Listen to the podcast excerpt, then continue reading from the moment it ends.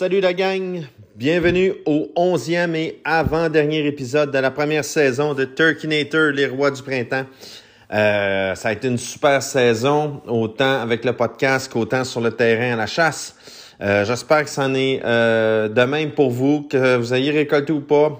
L'important, c'est que vous ayez cheminé dans votre parcours de chasseur de dindons, que vous ayez appris plein de choses, que vous ayez mis en pratique tous ces trucs et techniques euh, qu'on a regardé ensemble depuis euh, le début de la saison du podcast.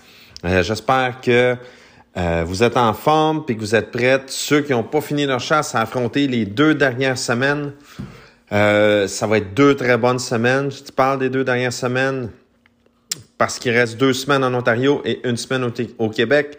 Donc, si vous n'avez pas tué, ne désespérez pas. Surtout, s'il vous plaît, il reste encore beaucoup de temps pour faire votre chasse.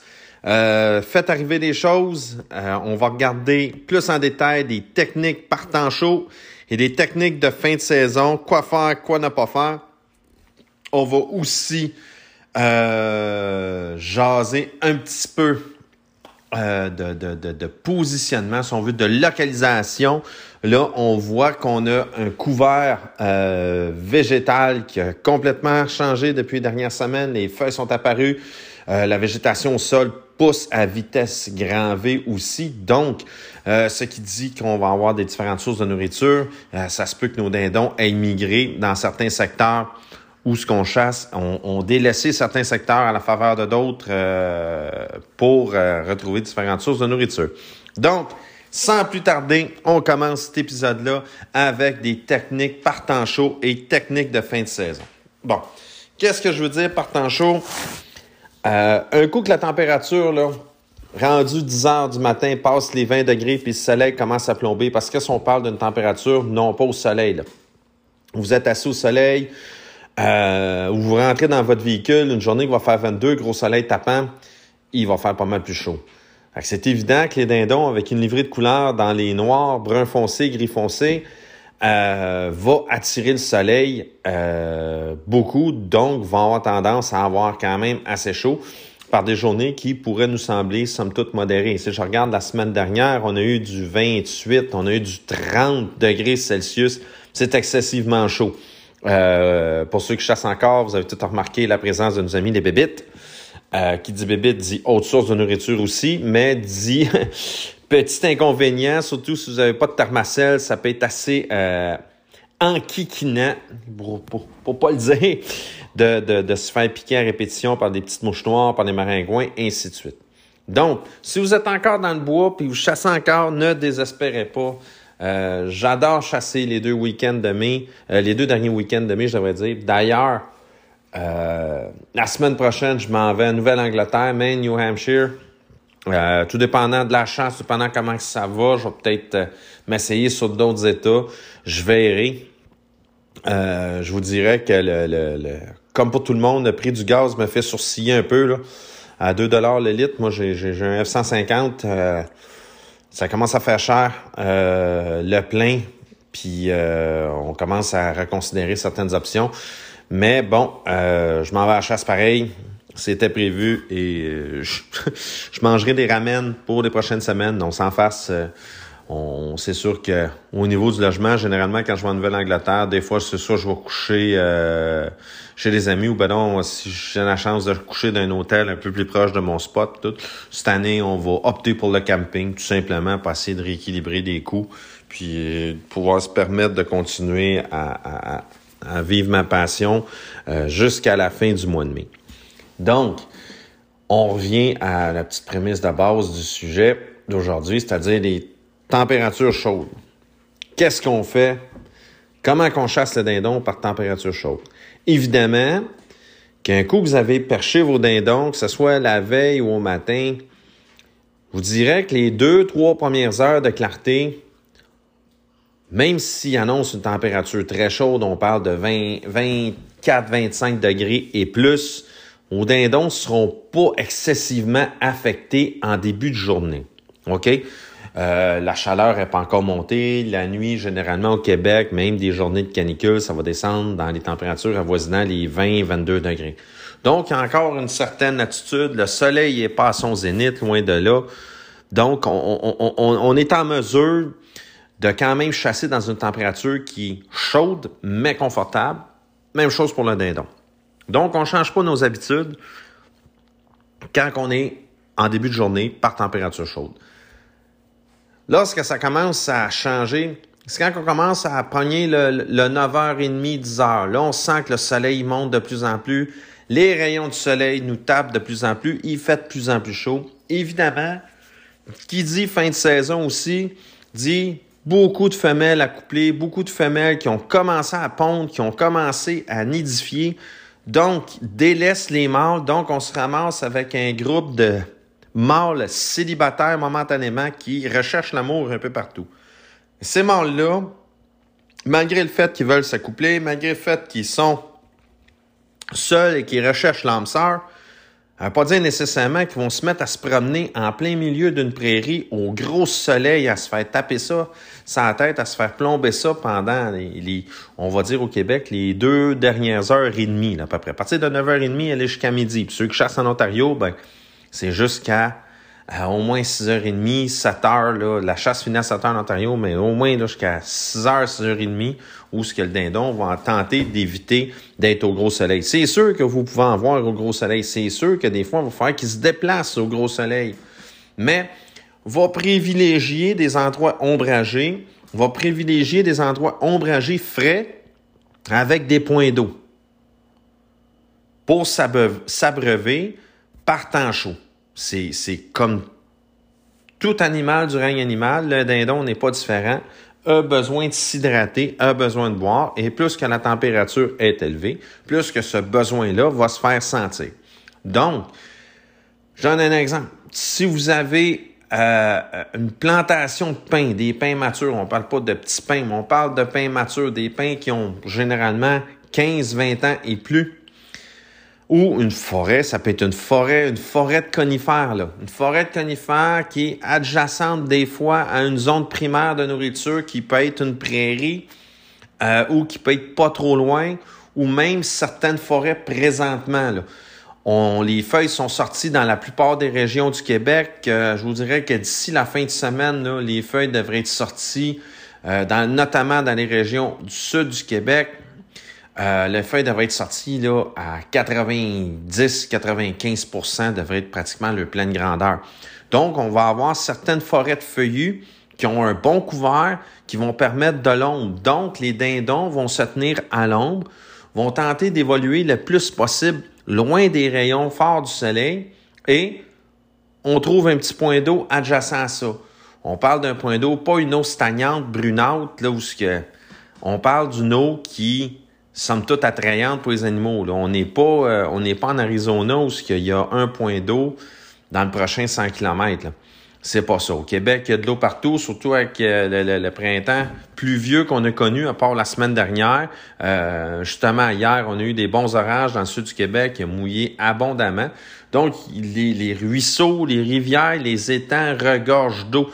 Trouvez-vous un point d'eau qui est intéressant, qui est situé pas loin d'une source de nourriture primaire et en mi-journée, source de nourriture secondaire. Qu'est-ce qu'une source de nourriture primaire? Source de nourriture primaire, on va parler d'un champ. Principalement, ceux qui chassent en milieu agricole, c'est dans le champ que ça se passe. Il y a de l'herbe, il va manger de l'herbe, il va manger des repousses, il va manger des grains encore pour des champs qui n'ont pas été encore labourés pour l'année. Des restants, euh, il manger pour les champs qui ont été labourés et semés ils vont manger des semences, ils vont avoir des insectes. Milieu forestier, on va parler de jeunes pousses, de jeunes feuilles, d'insectes encore, de différents, de noix de pin, euh, euh, euh, de toutes sortes de petites repousses, de petites repousses de fruits sauvages. Peu importe, le dindon va se régaler de ça. Donc, ça, c'est sa source de nourriture primaire, milieu forestier, milieu agricole. Il y a des sources de nourriture secondaires. Quand je dis secondaire, c'est pas nécessairement que, qu'il va préférer une à l'autre. c'est au niveau de l'abondance et au niveau de la proximité de cette source de nourriture-là. Donc, le dindon, lui, va privilégier au début de sa journée une source de nourriture qui est abondante, qui est proche de lui. Plus tard, en mi-journée, ou quand la situation va évoluer, les dindes vont quitter les mâles pour aller sur leur nid, ainsi de suite. Donc, nos dindons vont privilégier une source de nourriture secondaire. C'est-à-dire, ça va être des insectes, ça va être euh, euh, en grattant aux feuilles, euh, ça va être des repousses qui vont être en dessous ou en train de pousser en dessous des feuilles, ou ça va être encore d'autres insectes, des faines, des petits glands qui vont picorer des fois. On parle de petits glands qui sont pas, qui sont pas mûrs, qui sont faciles à, qui sont faciles à défaire avec, leur bec pour eux. On parle de noix de pain, et euh, ainsi de suite aussi. On parle tout de, petites, peu importe les petites feuilles, euh, de petites herbes qui poussent. Ça peut être des brins de gazon, ça peut être du trèfle. Euh, petit exercice. Ceux qui ont tué, puis que vous allez tuer dans les prochains jours, prenez le temps quand vous allez viscérer votre dindon, d'aller voir qu'est-ce qu'il a mangé. Ça, c'est l'indice numéro un pour vous dire qu'est-ce qui se passe, puis euh, avec vos dindons, puis comment mieux les patronner. Donc, mi-journée au Québec, on parle de passer 9 h, 9 h 30. notre dindon va continuer à s'alimenter. Il va continuer à s'alimenter tout au long de la journée, il va gratter, va se promener et là, il va être rendu dans ses sources de nourriture secondaires. Là. Fait qu'essayer de trouver un secteur dans votre spot de chasse qui va avoir de l'eau, de l'ombre, ainsi que ce genre de nourriture-là où qui va pouvoir, le dindon va pouvoir euh, euh, s'alimenter tout en étant loin du soleil, tout en ne gaspillant pas trop d'énergie, parce que c'est ça le nerf de la guerre pour n'importe quel animal sauvage, c'est de maximiser son alimentation versus sa dépense d'énergie. Je m'explique c'est qu'il faut que l'énergie qu'il dépense pour s'alimenter soit beaucoup moindre que celle euh, euh, que, ce que les aliments ou les choses qu'il va manger vont lui apporter. Donc, il faut qu'il y ait toujours un bilan positif en, ce qui a trait sa recherche de nourriture. Fait qu'un dindon ne se mettra pas à faire 3 km d'une journée pour se nourrir de trois repousses et de deux mouches. Ben non. Le dindon va privilégier la nourriture et l'abondance de celle-ci. Si cette nourriture-là vient à manquer parce que, bon, euh, il y a un changement sur la terre agricole, on a fait des travaux, euh, euh, il y a peut-être trop de dindons de secteur, c'est ce qui c'est ce qui s'est passé dans les dernières années pour voir que les dindons ont commencé à migrer. Quand le dindon se rend compte que, whoop, on, il essaye de manger, puis il mange pas à sa faim, il se déplace. Il arrive d'un autre secteur où là, il n'y a pas d'autres dindons. Il migre là, est capable de manger. La pression au niveau de la prédation est, gérable, ainsi de suite. Et c'est pour ça que le dindon prend de l'expansion encore au Québec présentement. Suit les cultures, euh, différentes cultures agricoles et suit sa nourriture. Pour ce qui est du milieu forestier, Évidemment, qu'en début de saison, la nourriture, elle se fait plus rare en milieu forestier. Donc, là, notre dindon, c'est là qu'il y a le challenge pour lui, puis pour sa survie, va avoir tendance à travailler très fort pour réussir à nourrir, à, se nourrir, pour réussir juste à, se maintenir en vie. Et là, on est rendu à une époque de l'année, euh, excusez, une période de l'année où que là, il y a de la nourriture en abondance elle pousse partout. Il y a des moustiques, comme je l'ai dit, ceux qui ont chassé la semaine passée se sont rendus compte que les bébites sont sortis et en grand nombre, ils sont au poste et au rendez-vous. Fait pour ce qui est de chasser par les températures, la température chaude, c'est ce que je vous conseille. C'est une technique qui va porter fruit. Et ajouter à ça, on va parler de quelques petites techniques de chasse qui peuvent faire la différence. Là, on est rendu en fin de saison. Écoutez, ça fait un gros trois semaines au Québec qu'il a entendu toute la planète des Yelp. Et croyez-moi, des histoires, on m'en raconte, là, de gens qui chassent à côté d'un autre, d'un autre groupe de chasseurs qui, eux, chassent sur une terre, puis de 5h15 du matin à aller jusqu'à midi, c'est des Yelp non-stop. C'est une pollution auditive, une pollution sonore euh, qui a, qui a empesté je peux dire ça, euh, euh, les dindons depuis euh, plusieurs semaines. si vous chassez dans un secteur où il y a juste vous qui avez mis de la pression, vous avez fait vos corps puis tout, puis il avait été de manière raisonnable, puis vous n'avez pas exagéré, ben dans ce cas-là, je vous dirais continuez, mais allez-y toujours avec, parcimonie. Comme disent les Américains, more is less. Less is more. j'ai dit carrément l'inverse, excusez. Fait que j'ai dit moins c'est plus. Fait que moins, c'est mieux. Fait que pensez à ça, là.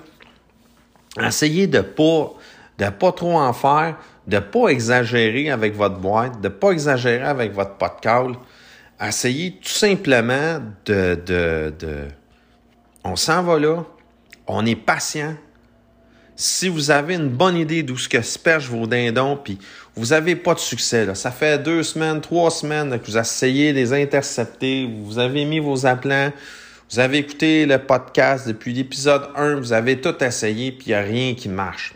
Rien qui marche. Les tomes ne veulent pas venir à vous sans vous fuir. Euh, on est peut-être en mesure de, dans ce temps-là, de se poser des questions sur la qualité des appels qu'on effectue. Est-ce que les appels qu'on effectue sont de bonne qualité? Hmm? Ça, c'est important. Si nos appels sont de mauvaise qualité, on a beau pas coller souvent, passer de faire attention, pas se faire voir, tout, ça se peut que ça ait une influence sur notre chasse. Mais je vous dirais, de manière importante et primordiale, c'est votre positionnement qui va faire la différence. Un coup, vous réalisez que les dindons, là, vous fuit, que les dindons sont pas réceptifs pour X, Y, Z raison. Mais tentez de savoir d'où viennent les dindons, où vont les dindons et comment se déplacent les dindons, de quelle façon.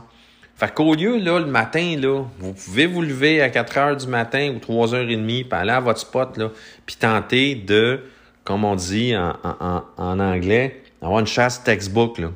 C'est-à-dire que votre dindon se dépêche, il arrive, il marche sans verge, il arrive dans vos deux aplants, boum, c'est fait, c'est à terre, merci, bonsoir. Mais des fois, c'est pas ça. À la place, privilégier une approche un peu plus à l'affût, un peu plus technique, un peu plus d'approche de, de, chasse au chevreuil, je pourrais dire. On se déplace, on s'en va en forêt, puis on anticipe ce que notre dindon va se déplacer en mi-journée. En mi-journée québécoise de 9 à midi. On tente d'anticiper où ce que notre dindon va venir. S'il fait vraiment chaud, on va se déplacer, comme j'expliquais précédemment, un milieu couvert, point d'eau, etc. Sinon, si la température est somme toute, on parle de, je ne sais pas moi, d'un 16 à 21, 22 degrés, là, maximum, là. Tu sais, là. Là, on privilégie un passage, on a un chemin en milieu forestier qui va être, mettons, en deux champs, dans une érablière, un chemin qui mène à la cabane à sucre, tu sais. Les dindons adorent se promener dans les chemins. Des, des, des sentiers de quatre roues, des chemins de ferme, des chemins de garette, euh, de coupe de bois. Les dindons raffolent de ça. Fait que privilégiez ça, puis allez-vous-en vers ce spot-là et ne le polluez pas d'appels incessants. Calez un petit peu là, le matin, puis tout, là faites vos clock and purr, grattez feuilles au sol, soyez discret. Faites un avec la nature. Vous cherchez à attirer un dindon en imitant une dinde. C'est pas en faisant une dinde qui yelle pour 30 secondes, puis qui clock and purr à tous les minutes, puis qui gratte une heure de temps. C'est pas ça le but. Le but, c'est d'être le plus réaliste possible. Donc, on y va comme ça, on tente le plus possible de imiter euh, euh, une vraie dinde qui va essayer d'attirer son tome. Parce que lui, c'est ceux qui espèrent encore séduire une autre dinde le matin euh, quand il se dépêche. Puis là, dans le fond, c'est le but de son gobble, c'est d'attirer les dindes à lui. Et là, un coup qu'il se rend compte, là, après une heure ou deux, là, tu sais, c'est comme certains gars, là. Un coup que ça fait 400 textos qu'ils envoient à la fille et qui n'ont pas de réponse, là. Un moment donné, ils finissent par comprendre que, bon, on va passer, on va passer à autre chose. C'est un peu le même principe avec nos dindons. Fait qu'à un moment donné, lui, il réalise que, ouais, bon, c'est passe rien ici à matin. Fait que là, on va passer à autre chose. Fait que c'est là qu'il délaisse ses femelles, qui, elles aussi, ont d'autres choses à faire. Ils ont des œufs à pondre, ils ont des nids à couver. Donc, un coup qu'ils se sont alimentés assez pour se sustenter pour une bonne partie de la journée, vont aller sur leur nid et M. Tom, là, tombe complètement tout seul. Et souvent, cet homme-là, de fin mai, c'est généralement du gros Tom, c'est des tomes qui vont devenir vocaux assez rapidement et vont vous en donner pour votre argent, une manière de parler. Soyez prêts pour eux autres, attendez, soyez patients. Souvent, on a un réflexe. On est rendu en fin de saison, puis là, les gens, je le sais, puis j'en rencontre du monde qui chasse le dindon, là, j'en rencontre sur une base quotidienne, que ce soit par l'entremise des, des réseaux sociaux ou que ce soit euh, au travail, dans ma vie personnelle, tout, j'en croise du monde. Puis là, là, je calais pas assez. Je calais pas assez fort. Je me suis pas déplacé assez. Écoutez, j'ai un bon ami qui est venu de la Floride. Pourtant, c'est un bon chasseur de dindons. Puis, euh, j'ai un, de mes spots en Ontario, bonne place. Mais c'est pas grand. Les dindons sont excessivement sensibles à tout déplacement. Après deux jours, il voyait plus rien. Après deux jours, il en avait manqué un. Et malheureusement, il voyait plus rien sur spot. J'ai dit, parce que là, tu t'es promené, il fallait pas, là. Fallait que tu y ailles vraiment comme un ninja. Faut pas que tu bumpes les dindons. Les dindons deviennent archi sensibles à ça. Surtout, là, rendu en fin de saison, arrêtez de vous promener partout à pas savoir quoi faire. J'ai d'autres personnes qui communiquent avec moi, là, sur, euh, sur Facebook, là, sur Messenger, m'ont envoyé des messages. Il était 6h15 au lieu d'être resté assis à leur spot, se promenaient, prospectaient. Tu peux me dire qu'est-ce que tu prospectes? À 6h15 quand tu es dans le pic de l'activité des dindons matinale, euh, où ce qui se dépêchent, tout, puis qui se promènent, sont partout. Attends, reste assis à ta place, arrête de te promener. En te promenant, tes bombes, tes bombes, là, whoop, ça prend pas grand-chose, là. Un 200 acres, c'est pas énorme comme territoire, là. Puis la majorité des terres au Québec, on tourne autour de ça. C'est pas long, là. T'es bumpé tes dindons, puis whoop, après deux, trois jours, t'as joué plus, ils sont plus là, il y en a plus, c'est fini, blablabla, puis bon, les excuses partent. Restez assis à votre place. Comme j'ai dit tantôt, t'es mieux d'aller t'asseoir pour privilégier ce qui va se passer à partir de 9 heures, puis va tout de suite t'asseoir là, que de t'asseoir puis de savoir que du perchoir, ils viendront pas te voir puis t'as pas de chance, que de te relever puis de retourner t'asseoir puis de risquer des bumper. Va-t'en de suite au spot pour les poignées en heures. Tu vas être là, ni vu ni connu. Ça fait quatre heures qu'il n'y a plus de bruit dans ce secteur-là, à part tes petits appels discrets. Watch out, t'as bien plus de chances de tuer un tome en agissant de même que dans, en te mettant à te promener sans savoir pourquoi. Euh, ah, je dis pas si tu es assis, puis là, tu jases avec un tome, tu le vois, puis là, il rentre pas trop sur tes appels, il hésite avec des femelles, il rentre pas ses appelants non plus, c'était des appelants. Puis là, là, à un moment donné, ils s'éloignent, ils s'en vont. Puis tu as la possibilité d'aller te repositionner pour le réintercepter ou d'aller tout simplement euh, euh, chasser un autre secteur de cette terre-là sans te faire voir. Ça, c'est un autre game. Mais si tu te mets à te, promener random n'importe où, là, ah non, c'est à proscrire. Moi, je vous dis, les amis, là, c'est à peu près la pire affaire que vous pouvez faire. Restez patient, restez assis. Déplacez-vous comme un ninja. Attendez, écoutez, soyez attentifs. Je serais curieux de savoir le nombre de chasseurs au Québec cette année qui ont entendu un clock. Je serais curieux. Je serais prêt à mettre ma main au feu qu'il n'y a pas 10% des chasseurs au Québec qui ont entendu un clock. Cloc! Juste un. Parce qu'on focus sur le yelp, on focus sur le gobble, puis on porte pas trop trop attention à la forêt. écoutez, on shift tout d'un, là. Puis là, là, écoutez, vous avez trois jours en fin de semaine. Fait que prenez le temps de, d'écouter. Scrapez pas votre spot en partant samedi matin à 6h15. Tu sais, soyez bien, bien, bien cool, là. prenez le temps d'analyser ce qui se passe. Puis avec ça, là, je garantis que vous allez avoir de l'action. C'est sûr que s'il n'y a plus de dindon dans votre secteur, hein, on s'entend, il faut qu'il y ait du dindon. Faites votre prospection, là, si vous êtes en mesure de la faire vendredi soir et euh, peut-être jeudi ou vendredi soir, vous êtes en mesure d'aller faire un petit tour à votre spot, d'aller voir qu'est-ce qui se passe, puis tout, puis de regarder, puis de percher vos dindons. Si vous êtes en mesure de vous positionner près du perchoir, puis d'avoir un peu d'action, go. Mais sinon, privilégiez une approche un peu différente pour le samedi matin. Excusez. Une approche qui va vous permettre de, euh, je l'espère, récolter votre tome.